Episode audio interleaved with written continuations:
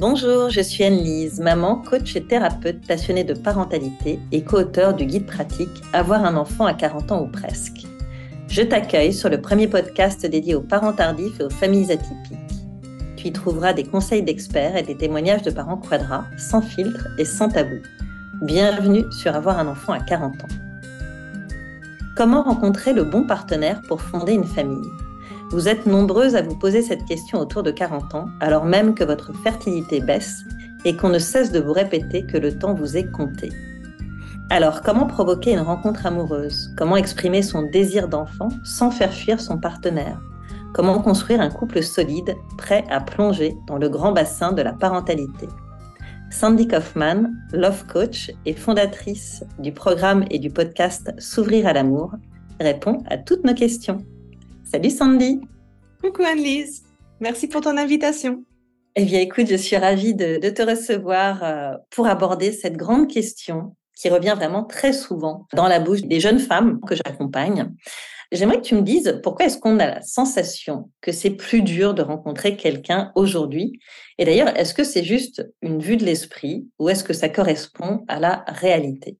Ben, merci pour cette question. En fait, si tu regardes simplement les statistiques, les statistiques disent oui, en effet, euh, le célibat augmente, le taux de divorce également, mais je dirais que à l'époque, le passage obligé passait quand même par la case mariage et donc ça voulait pas forcément dire qu'on était plus heureux, mais euh, surtout qu'on avait rempli euh, une case, une coche euh, de ce que la société voulait de nous, c'est-à-dire on est marié.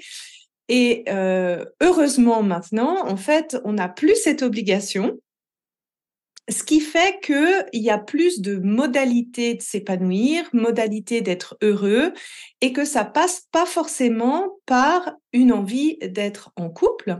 Mmh. Et si pour certains ça passe par l'envie d'être en couple, il y a énormément, en fait, de modalités possibles de relation, ce qui fait que on dit beaucoup de choix, tu le choix, et, fait que déjà, de un, d'un point de vue personnel, ça te demande de te demander, mais qu'est-ce que j'ai besoin pour être épanoui dans ma vie? Est-ce que ça passe par la case relation Est-ce que ça passe par d'autres cases? Et quel type de relation je veux? Donc ça, c'est cette première étape de clarification et de trouver quelqu'un qui a la même, la même envie que nous. Hmm. C'est là où c'est pas évident. Trouver cette personne qui existe bien quelque part. Oui. Et donc, ça peut en effet peut-être donner cette sensation que c'est plus compliqué de rencontrer en fait cette personne. Mais pour moi, c'est une, une fausse idée parce que finalement, cette étape de clarification, au préalable, c'est ce qui va assurer d'avoir une relation de couple où on s'épanouit, où on est bien. Bien sûr, il y a des choses à cultiver pour que ça continue de marcher, mais euh, souvent, pour moi, un, divorce passe souvent dans ce cas où on n'a pas pris le temps de bien choisir euh, la personne, de bien vérifier si on avait les mêmes intentions, les mêmes projets de vie. Et on se retrouve au bout de quelques années à vouloir essayer de changer quelqu'un qui était mmh. comme ça dès le début et on n'a pas pris le temps de d'accepter ou, de, choisir consciemment cette personne.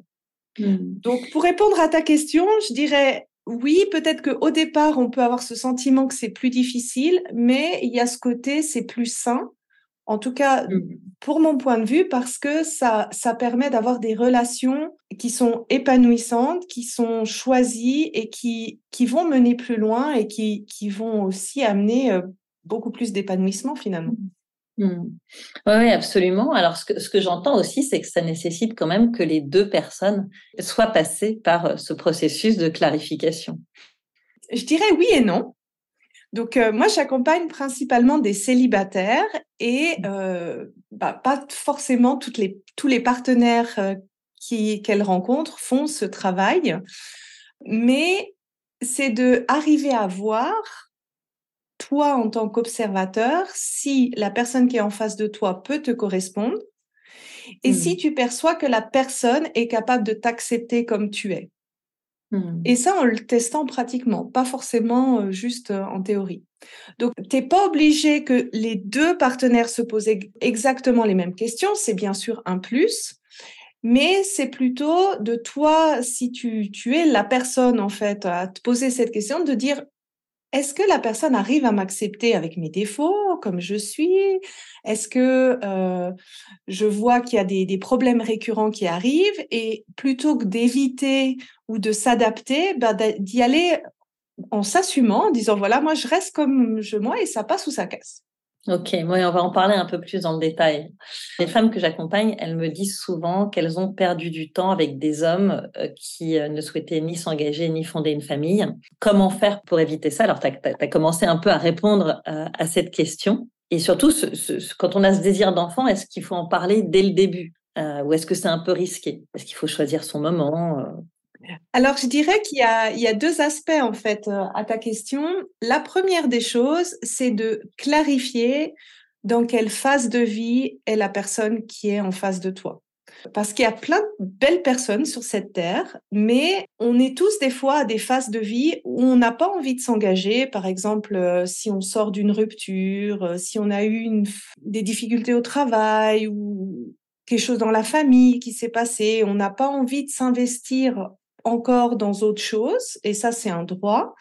Et même chose, le désir d'enfant, en fait, c'est euh, quelque chose d'assez complexe et on n'a pas forcément tous, ou on ne doit pas forcément tous avoir ce désir d'enfant. Pour éviter cette incompatibilité, pour moi, c'est primordial de clarifier ça dès le début.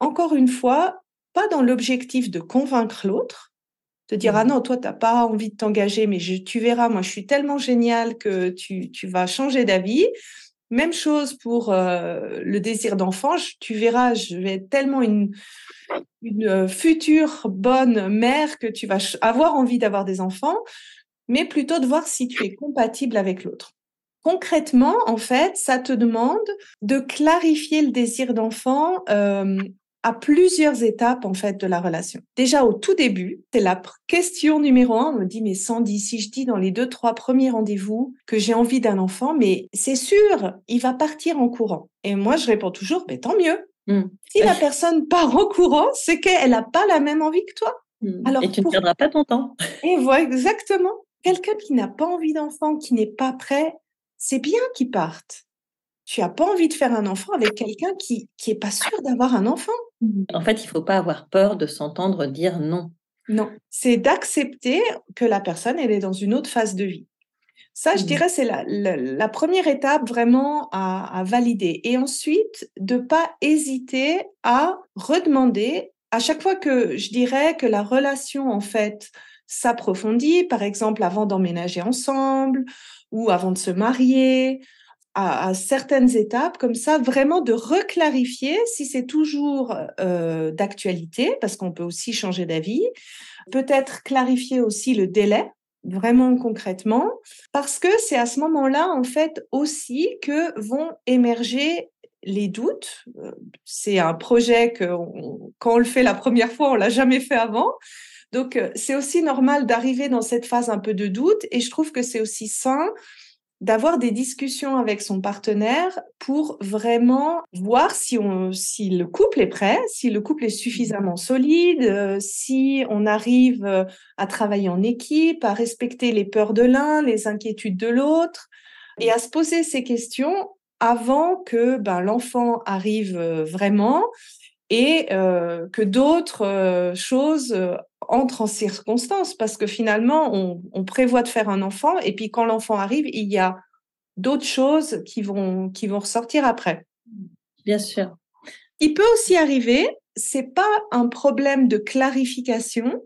Donc que la personne, elle arrive à dire j'ai envie d'avoir un enfant, mais c'est vraiment un problème au fur et à mesure de, de, de l'interaction dans la relation, le partenaire part se désengage ou devient de plus mmh. en plus indisponible dans la relation. Et ça, l'indicateur, c'est la répétition. Mmh. Si la personne, elle a le sentiment de toujours tomber sur des personnes qui s'engagent pas, ou qui ne veulent pas d'enfants alors que elle, elle veut un enfant ou qu'ils ont des envies vraiment, je dirais, très, très opposées et que ça, ça se répète. À ce moment-là, pour moi, ça fait partie des schémas amoureux répétitifs et ça vaut la peine d'aller creuser dans le passé pour se dire, OK, mais qu'est-ce que moi j'ai appris? Quelle est ma vision inconsciente de l'amour qui fait que je suis attirée par ce type de personne, qui fait que ben, à chaque fois que je tombe amoureuse de quelqu'un, on est diamétralement opposés dans nos projets de vie et qui fait que ça marche pas. Mmh. Mmh. Et c'est là où bah, le coaching amoureux fait, prend tout ouais, tout à fait. Tout à fait. Alors, mmh, parmi les, les femmes que j'accompagne, j'ai effectivement ce cas de figure autour de, de 40 ans, voire même à l'aube des 45 ans. Certaines femmes me disent, bah, moi, je, je, ne suis jamais restée plus de euh, six mois avec un partenaire et à chaque fois, ça se répète. Je m'emballe, je me dis que c'est le bon et euh, il part. Avec je connais bien ce, ce cas de figure, bah, c'était le mien. c'est le mien, oui, d'accord. Voilà. Effectivement, et dans ces cas-là, il faut aller creuser. Et toi, tu, tu explores beaucoup, du coup, euh, ce qui s'est passé euh, quand on était jeune, et, et notamment euh, au travers des blessures. On parle souvent des différentes blessures et comment chaque blessure se manifeste euh, à travers euh, la relation amoureuse et comment on peut euh, dépasser ces blessures et faire en sorte d'inverser ces schémas. Oui, on va dire que pour moi, pour que ça marche en amour, c'est beaucoup moins une, une question de, de technique ou où est-ce que je vais rechercher mon partenaire dans les applis ou bien dans, dans la vie ou les amis des amis, c'est beaucoup plus euh, la résultante de, de, ce que tu as appris sur l'amour de manière inconsciente. Et toutes les expériences que tu as eues dans ton passé, que ce soit avec tes parents, donc tes premiers modèles d'attachement, mais aussi euh, par tes expériences relationnelles avec tes copains, tes copines, tes frères et tes sœurs, euh, ça peut être dans tes premières relations amoureuses si tu veux, ça t'a fait une carte, une cartographie relationnelle qui va te dire plusieurs choses, en fait, qui va te dire ce que tu es en droit d'avoir ou pas, quel est le comportement qu'il te semble légitime d'avoir ou pas pour être aimé, donc un peu mmh. ces, ces conditions-là. Et souvent, en fait, on pense que tout ça, c'est dans notre tête alors que pour euh, moi, et il n'y a pas que moi qui, euh, le dit, hein, il y, a aussi la, théorie polyvagale qui, parle là-dessus, c'est que en fait, toute cette cartographie-là, comme on est des, êtres relationnels, qu'on ne peut pas vivre en fait sans la connexion aux autres, ça va influencer en fait ton, ton système nerveux autonome et mmh. ça va influencer ton sentiment de sécurité envers les autres. Ce qui fait que, en fait, tous tes modèles d'attachement, si tu veux, sont pas sauvés dans ta tête, ils sont sauvés dans ton corps. Et ça va être un petit peu des automatismes euh, où tu as l'impression que c'est plus fort que toi. Dans, dans le cas de l'attraction, ça peut être typiquement, euh, mais je comprends pas, les gentils m'intéressent pas. Mais alors quand quelqu'un me fait souffrir et me manque de respect, ça c'était mon cas, eh ben je tombe amoureuse. Et en fait, c'est fou parce que tu sais rationnellement que tu n'as pas envie de ça, mais en fait, si dans ton passé, tu as enregistré que l'irrespect, c'était la norme, eh bien, inconsciemment, tu vas être attiré par ce genre de personnes. Et, ça peut être mmh. super frustrant parce que tu te dis, mais j'ai l'impression de vouloir me faire du mal, d'aller mmh. chercher le bad boy euh, comme moi je, cherchais en fait pendant des années. Mais en fait, ça veut simplement dire que tu as une logique dans ton passé qui a été enregistrée et qui à l'époque t'a permis euh, de survivre, t'a permis d'évoluer, de, d'évoluer, qui ne te sert plus aujourd'hui, qu'il faut simplement déprogrammer pour aller dans le sens où toi, tu as envie d'aller. Oui, ouais, c'est hyper intéressant et on en parle de plus en plus. Hein, ces programmes que tu télécharges jusqu'à l'âge de 7 ans et qui, qui fonctionnent comme un pilote automatique. Mmh pour plein de domaines de ta vie. Et la, voilà, la relation amoureuse est, un, est un très bon exemple. Tu peux très bien mentalement pas être d'accord avec ce que tu fais, mais le faire quand même parce que c'est engrammé profondément. Je voulais juste revenir sur un point intéressant. Oui, tu disais qu'il euh, faut parler donc de ce désir d'enfant assez rapidement, hein, dès, la première rencontre, pour euh, pas qu'il y ait de, de, méprise par rapport à ça, pour que ce soit clair. Et puis en reparler régulièrement. Effectivement, moi j'ai des, femmes qui viennent me voir qui me disent bah il était d'accord, mais il est plus d'accord. Quand je lui dis bon allez ok, on arrête la pilule il n'y a plus personne.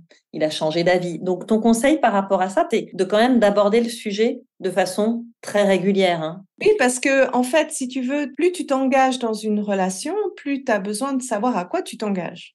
Donc, mmh. euh, il n'y a pas de mal à clarifier, et je dirais pas que le désir d'enfant, en fait. Euh, pour moi, c'est rechoisir finalement consciemment que c'est toujours OK et que c'est mmh. OK de mon côté, mais euh, pas partir du principe que c'est aussi OK pour l'autre c'est aussi quand même euh, comprendre que quand on, se met en relation avec quelqu'un, c'est pas euh, gagner. C'est aussi une relation qui se, qui se nourrit, qui s'alimente, que tout n'est pas tracé. Bah, ça demande en fait d'apprendre à travailler en équipe. Tu connais ton équipier de plus mmh. en plus profondément en fait.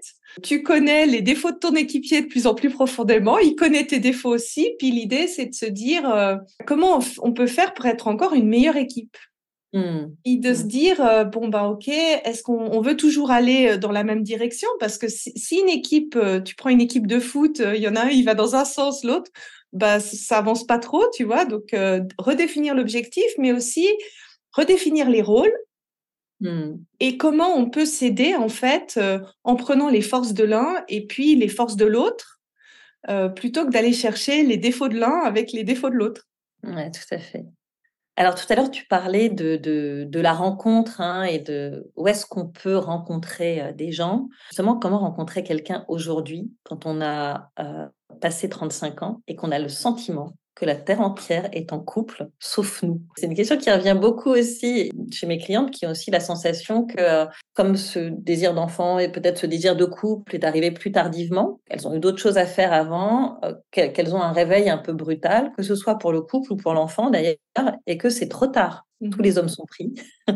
Comment est-ce qu'on fait pour euh, rencontrer quelqu'un? Est-ce que c'est dans son cercle proche? Est-ce que c'est via une appli de rencontre? Est-ce que c'est obligatoirement via une appli aujourd'hui? Je dirais qu'il y a plusieurs choses en fait que dans ce que tu as dit. Bien sûr, en fait, quand tu as un cercle existant qui se met à se caser, déjà c'est super démoralisant pour l'avoir vécu moi-même. Et donc du coup, c'est de se dire regarde quand quand tu avais 20 ans, le temps que tu as investi pour te créer un cercle d'amis.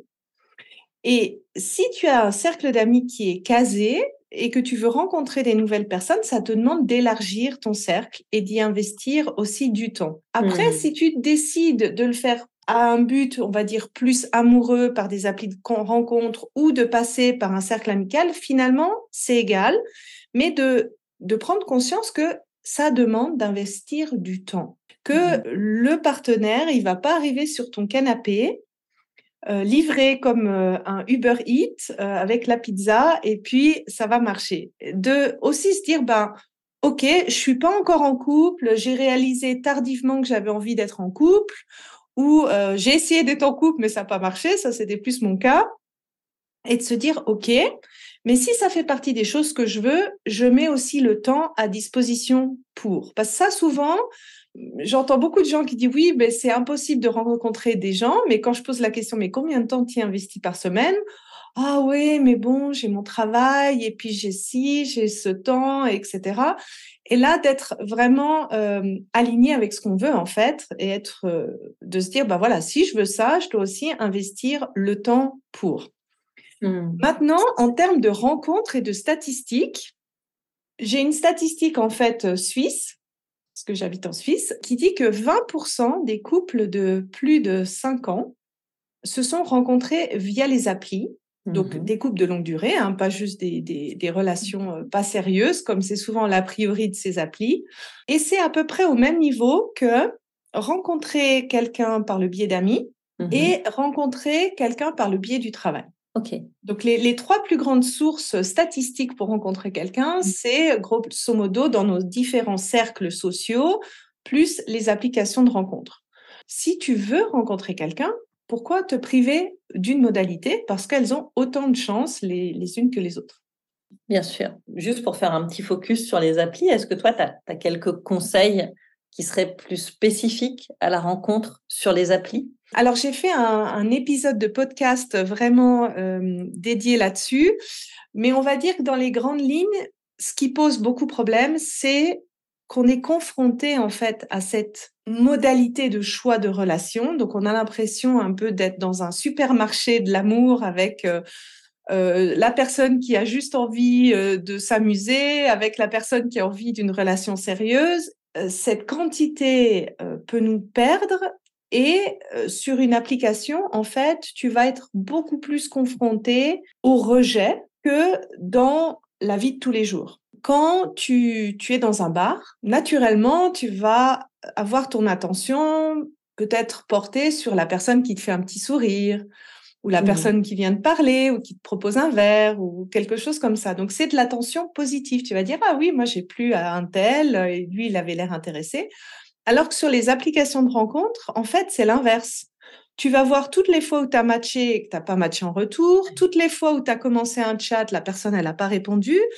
Et ça te demande en fait vraiment de choisir une bonne stratégie personnelle mmh. pour arriver à profiter des avantages de ces applis, mais sans te laisser euh, démoraliser par euh, tout ça. Mmh. Et je dirais le dernier élément qui fait que ça complique en fait au niveau des applications de rencontres, c'est que tant que tu n'as pas rencontré une personne en vrai, ce, passage par le mode photo et mmh. écriture, tu connais pas la personne. Tu as seulement euh, le 20% des informations de cette personne et donc ton cerveau automatiquement va combler le 80%. Donc tu te fais souvent une fausse idée. Tout à fait. De la mmh. personne, que ce soit en négatif ou alors en positif. Mmh, tout à fait. du coup, est-ce que ton conseil, enfin, moi, moi, je pense que ce serait le mien spontanément, ce serait de dire on passe pas non plus trop de temps en chat. Euh, on essaye de se rencontrer rapidement pour éviter les, désillusions? Oui, alors c'est essentiellement le premier conseil que je donne, de rentrer euh, assez rapidement en contact. Donc moi, quand les personnes commencent le programme S'ouvrir à l'amour, même si elles veulent pas être en couple maintenant, je les invite à s'inscrire sur les applications de rencontres parce qu'il y a beaucoup de choses qui vont éclore par cette confrontation. Il y a tes peurs personnelles, il y a hum, définir ce que tu veux. Il y a hum, les red flags. Est-ce que tu es capable de veiller à ta sécurité au préalable avant de rencontrer quelqu'un? Et tout mmh. ça, en fait, c'est des, des, des, milestones, en fait, des étapes à mettre en place pour que tu te sentes bien dans le processus, pour que tu te sentes un mmh. petit peu dans ton pouvoir de dire, ben voilà, moi, j'utilise ce biais, c'est peut-être pas le biais que j'aurais choisi au départ, mais euh, c'est aussi un biais qui est quand même pratique en termes de gain de temps, de modalité de rencontrer des gens qui ont envie de la même chose que nous. Et, ça, ça demande plusieurs ajustements. Dans mon programme, par exemple, on a un journal que j'appelle le journal du dating qui t'aide justement à comprendre et puis qui permet aussi de voir mais quelle est la partie qui vient de moi en fait? Mmh. Parce qu'il peut y avoir, euh, et, j'ai quand même beaucoup de personnes qui ont beaucoup d'a priori sur ces applications de rencontres. Et forcément, si tu pars du principe que euh, sur Tinder, il n'y a que des gens qui, qui cherchent des relations euh, comme ça, pas sérieuses, bah, tu vas rencontrer des gens qui cherchent des relations pas sérieuses. Tout à fait. Tout à fait. Pour contrecarrer ça, moi, je peux vous dire que la majorité de mes clientes, elles ont dépassé la trentaine, voire les 35 ans, et que le 100% des personnes qui sont en couple, maintenant, ont rencontré les personnes via des applis. Donc, c'est quelque chose à, ne pas négliger et ça vaut le coup d'essayer d'aller euh, dépasser ses peurs et de consacrer du temps. Ce que j'entends aussi dans notre échange, c'est que euh, rencontrer quelqu'un, c'est un vrai projet, projet auquel il faut consacrer du temps et de l'énergie. Oui. C'est pas forcément quelque chose dont on avait conscience il y a 20 ans. Enfin, moi, si je me euh, replonge 20 ans en arrière, j'avais l'impression que j'allais rencontrer quelqu'un, euh, bon, à n'importe quel coin de rue. Euh, le, monde était quand même assez différent. Il n'y avait pas mmh encore tous les réseaux sociaux, etc. Et je n'avais pas cette sensation qu'il allait falloir investir du temps, de l'énergie, etc. Or, aujourd'hui, c'est un projet comme un autre, en fait. Hein. Oui. Ben, on va dire que quand tu es dans, dans la vingtaine, tu, es aussi dans cette phase d'expansion. Naturellement, par le biais de tes études, par le biais que tu commences la vie active et cercles. tu n'as pas encore tes cercles, on va dire, fixés. Si tu veux, l'investissement que tu fais pour te créer ta vie, ton indépendance, ça te bénéficie automatiquement pour ta vie amoureuse. Mais à fortiori, après, quand on se dit, ah bah oui, maintenant j'ai envie, ben, si tu veux, cette phase-là, elle, elle est plus là. Donc, ça te demande en effet d'investir. C'est pour ça que la première chose que j'ai dit au départ, c'est d'investir du temps. Mmh, Parce qu'il y a encore le, côté, ah ben, l'amour, euh, ça viendra quand ça viendra, euh, quand c'est le bon moment. Euh, c'est important d'avoir cette confiance et d'avoir cette chose, mais c'est, c'est un équilibre à trouver entre, oui, je crois que la vie, l'univers va m'apporter le, l'âme sœur. Moi, je pense personnellement qu'on a plusieurs âmes sœurs dans, dans sa vie. Mais pour que l'univers puisse le faire, ben, il faut ouvrir les portes. Et ouvrir les portes, ça veut dire de peut-être sourire à la personne en face de nous dans le bus. Euh, ça veut dire mmh. peut-être de passer par les applis. Ça veut dire de... C'est une manière de dire euh, ou de confirmer, pour ceux qui sont un peu spirituels, de dire, bah oui, moi j'ai envie de ça dans ma vie. Je rejoins tout à fait sur, euh, sur voilà, l'importance de rappeler que la demande à l'univers euh, toute seule, euh, elle sert pas à grand chose et qu'il faut qu'il y ait des actions derrière. Il faut aussi aller traverser ses peurs. Moi, c'est ce que je dis beaucoup dans le désir d'enfant, c'est que euh, oui, la loi de l'attraction, c'est intéressant, mais si elle est soutenue par un travail plus en profondeur et par de l'action, mmh effectivement. Mmh. Alors, on, on l'a déjà un petit peu évoqué, mais comment faire pour que cette histoire d'amour soit pérenne et assez solide pour accueillir un enfant et pour vivre le tsunami de la parentalité? Parce que se rencontrer, construire sa vie de couple, pardon, c'est une chose. Accueillir un enfant, c'en est une autre. Qu'est-ce que tu conseilles par rapport à ça? Déjà, prendre conscience que l'arrivée d'un enfant, ça change l'équilibre du couple parce que en fait, ça augmente le degré de dépendance entre les deux partenaires. Hmm. C'est-à-dire que si toi, tu veux faire quelque chose, ben, grosso modo, ton partenaire doit s'occuper de l'enfant. Euh, tu peux pas le laisser un peu comme ça, puis vous faites les choses comme vous voulez. Et que mmh. forcément, ça va générer une crise. Et que ça veut pas dire que, vous vous aimez pas, ça veut pas dire que vous avez fait le mauvais choix d'avoir un enfant. Ça veut simplement dire qu'il y a cet équilibre qui a changé et il faut comprendre en fait pourquoi ça génère une crise. J'ai fait un épisode de, podcast à ce sujet, je crois que c'est le, le 47 ou le 48, quelque chose comme ça. Il y a trois étapes en fait. Euh, la première étape, c'est de se dire pourquoi il y a cette crise. Qu'est-ce que ce changement en fait de l'équilibre réveille en moi? Bah, Toi qui accompagnes les gens dans le désir d'enfant, est-ce que c'est euh, comment j'avais pensé mon rôle de parent? Et puis finalement, c'est autre chose. Ou quelle est ma, ma vision d'être mère? Quelle est ma vision d'être père? Et, et, en quoi euh, c'est pas ce que je veux ou c'est pas l'équilibre que j'ai envie qui peut se réveiller par le, le fait d'avoir des enfants? Est-ce que c'est des différences d'éducation? Hmm. qui sont à l'opposé, ce qui fait que donc à chaque fois qu'une décision arrive, euh, ça, ça heurte. Est-ce que c'est la place du couple versus la place de la famille? Ça peut être aussi le sentiment d'une atteinte à une liberté personnelle. Donc, en gros, le premier job, c'est de se dire, mais qu'est-ce qui se réveille? Quelle est la, blessure qui se réveille par le biais de, cette arrivée? Pourquoi c'est difficile en ce moment? Moi, si je peux donner mon exemple personnel, en fait, j'avais une énorme contradiction à l'arrivée de mon enfant entre j'ai envie d'être une bonne mère, j'ai envie d'être là pour lui et j'ai besoin de ma liberté. Mmh. Et ça avait clairement un lien avec comment j'avais vu ma mère, en fait, en étant ma mère et moi en étant enfant.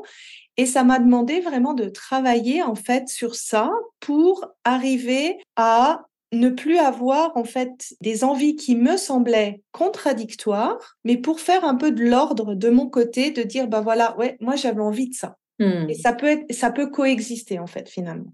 Et même mmh. chose, en fait, pour l'autre couple, au moment de l'arrivée de notre enfant avec mon mari, ben pour lui, il avait eu un modèle familial où la maman se sacrifiait. Donc forcément, ça venait heurter, moi, mmh. l'envie de ma liberté. Mais on mmh. l'a pas compris tout de suite. Ça nous a pris une année pour trouver cet équilibre, cette compréhension et puis peut-être aussi s'enrichir de, de nos points de vue différents. Et donc, pour arriver à ça, la deuxième étape, en fait, c'est d'apaiser le conflit. Parce que c'est pas quand le drame est là, c'est pas quand le ton monte ou, les, différents arrivent qu'on arrive à trouver les solutions. Bah, il y a beaucoup d'outils qu'on peut mettre en place pour comprendre quelle est la dynamique de conflit de, de notre couple, qu'est-ce qui fait augmenter le conflit, qu'est-ce qui calme le conflit, comment on peut faire pour, pour s'apaiser, pour ensuite, en fait, troisième étape, trouver des solutions. Est-ce que c'est euh, des règles à mettre en place pour respecter nos différences? Est-ce que c'est définir, euh, par exemple pour nous, en fait, on est de, de cultures différentes, donc on, on a redéfini qu'est-ce que c'est être parent, qu'est-ce que c'est euh, vraiment, on, a un modèle un mmh peu hybride entre les modèles qu'on a appris et ça, ça demande du temps, mais c'est pas possible de le faire quand on est activé dans sa blessure et quand on est dans le conflit. Mmh, bien sûr. Parce que sinon, en fait, ça va à chaque fois revenir et empêcher de trouver mmh. la solution.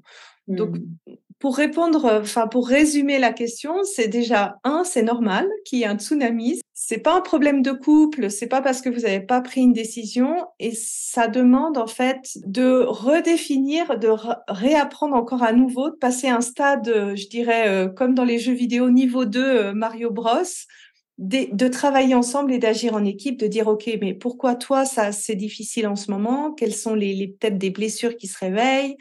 Mmh. Comment on peut arriver à trouver des solutions sans, sans monter ou escalader et, et ça, finalement, c'est une ressource parce que les crises dans le couple, en fait, c'est normal que ça arrive à intervalles réguliers dans la vie de mmh. couple. Et quand on a passé la première crise, c'est toujours la plus dure. Après, on, on, a un peu le mécanisme qui est en place, donc on sait comment faire.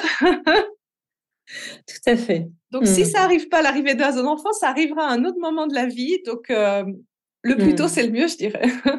ça, c'est intéressant. Les trois étapes dont tu parles, c'est donc après, hein, une fois que l'enfant est là, qu'on peut faire aussi en amont, hein, dans, dans, la construction du, du couple avant l'arrivée de l'enfant, c'est aussi beaucoup dialoguer, beaucoup échanger sur sa vision éducative. Euh, on ne pourra jamais tout prévoir. Moi, je suis un bon exemple parce que on avait échangé sur notre vision éducative, on était plutôt d'accord. Et une fois que je suis devenue mère, bah, on n'était plus d'accord parce que euh, y a aussi quand même ce processus hein, qui est là. C'est un enfant qui naît, mais c'est aussi une mère qui naît. Et euh, t'es pas forcément tout à fait la même euh, qu'auparavant ou que celle que tu imaginais être, surtout.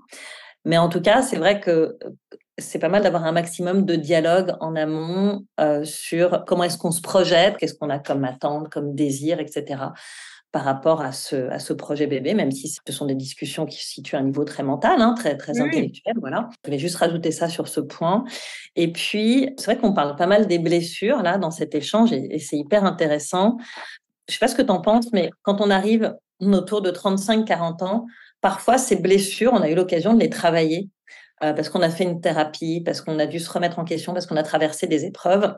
J'ai la sensation aussi que c'est un peu un bénéfice de la maturité quand tu accèdes à la parentalité en ayant déjà un peu travaillé sur tes blessures. Alors, on les a jamais travaillées à 100%, et quand tu as déjà fait un petit travail dessus, ça facilite quand même aussi ta relation euh, de couple, ta relation de couple de parents, ta relation à l'enfant, etc.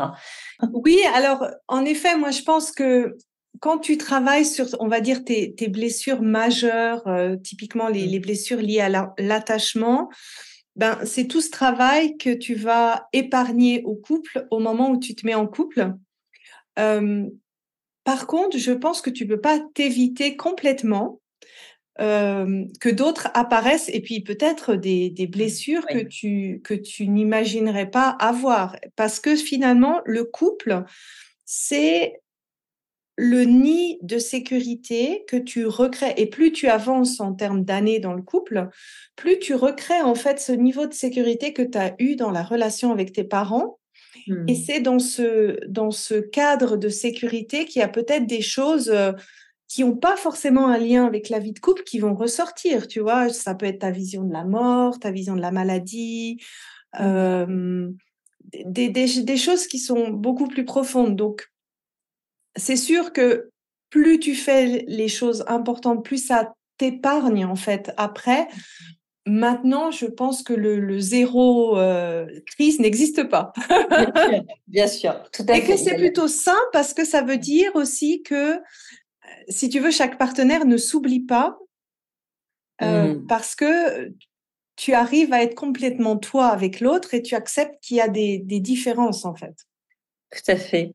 Est-ce que tu as quelque chose à, rajouter, Sandy, par rapport à ce qu'on s'est dit sur cette thématique, comment rencontrer le bon partenaire pour fonder une famille? Moi, je voudrais terminer par un petit mot d'espoir, parce que je pense qu'on trouve l'amour à tout âge. et pour la dernière preuve en date, j'ai accompagné une personne qui euh, a passé les 70 ans, qui avait perdu son mari et qui vient de trouver l'amour.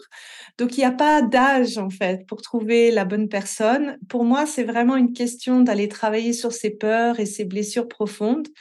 Et quand euh, bah, ça, c'est réglé, euh, bah, les choses se mettent en place naturellement et que c'est ce que je souhaite à toutes les personnes qui écoutent ce podcast, en tout cas aujourd'hui. Merci, oui, tout à fait. Ça permet aussi de rappeler que dans le cadre du désir d'enfant, bah, on peut aussi être amené à faire un enfant en solo et rencontrer quelqu'un après. Oui. C'est pas parce qu'on fait son enfant seul que derrière on, ne sera pas en couple et qu'on ne va pas recréer une famille. C'est ce que je dis aussi souvent aux personnes que j'accompagne. Oui, mais j'ai aussi le, plusieurs personnes qui ont été dans ce cas-là, donc oui, c'est possible. Merci beaucoup, Sandy. Si vous voulez euh, rentrer en contact avec Sandy, ça peut se faire via son site, via son Insta. Donc, elle a créé ce programme S'ouvrir à l'amour. Et tu ouvres régulièrement ce programme. Hein? Oui, alors euh, si vous allez dans mon Instagram euh, Sandy Kaufman Love Coach, vous êtes régulièrement informé. le programme ouvre tous les deux mois. Vous pouvez vous inscrire aussi à l'avance parce que en fait c'est des petits groupes euh, pour arriver à vraiment avoir une approche assez euh, personnalisée. Et tu as aussi ton podcast S'ouvrir à l'amour qui est très intéressant où tu balayes beaucoup beaucoup de, de, thématiques euh, de façon très précise. Moi j'aime beaucoup. Je vous invite à l'écouter et je te remercie beaucoup Sandy pour ta présence avec nous aujourd'hui. Bah, c'est toujours un plaisir d'échanger avec toi Annelise. Au revoir à tous. Au revoir. Merci à toi, chère auditrice, d'avoir écouté cet épisode. J'espère que ce récit t'a intéressé, qu'il t'a inspiré et peut-être même déculpabilisé. Avant de te quitter, je voulais te dire que j'accompagne les hommes et les femmes qui souhaitent devenir parents autour de 40 ans. Que tu sois en couple ou en solo, je peux t'aider à concrétiser ton projet d'enfant. Je propose des rendez-vous découvertes d'une heure et il me reste quelques créneaux la semaine prochaine. Si tu penses que cela peut t'aider, rends-toi sur le site www.avoirunenfant à 40 ans.fr et clique sur l'onglet Coaching. À très vite sur Avoir un enfant à 40 ans.